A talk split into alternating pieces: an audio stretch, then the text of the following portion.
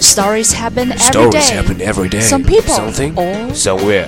There's a blog, laughing, crime, speaking, or even yelling, yelling tourism, sports, novels. cooking, music, or we can say everything are all in blog things. Block is singing.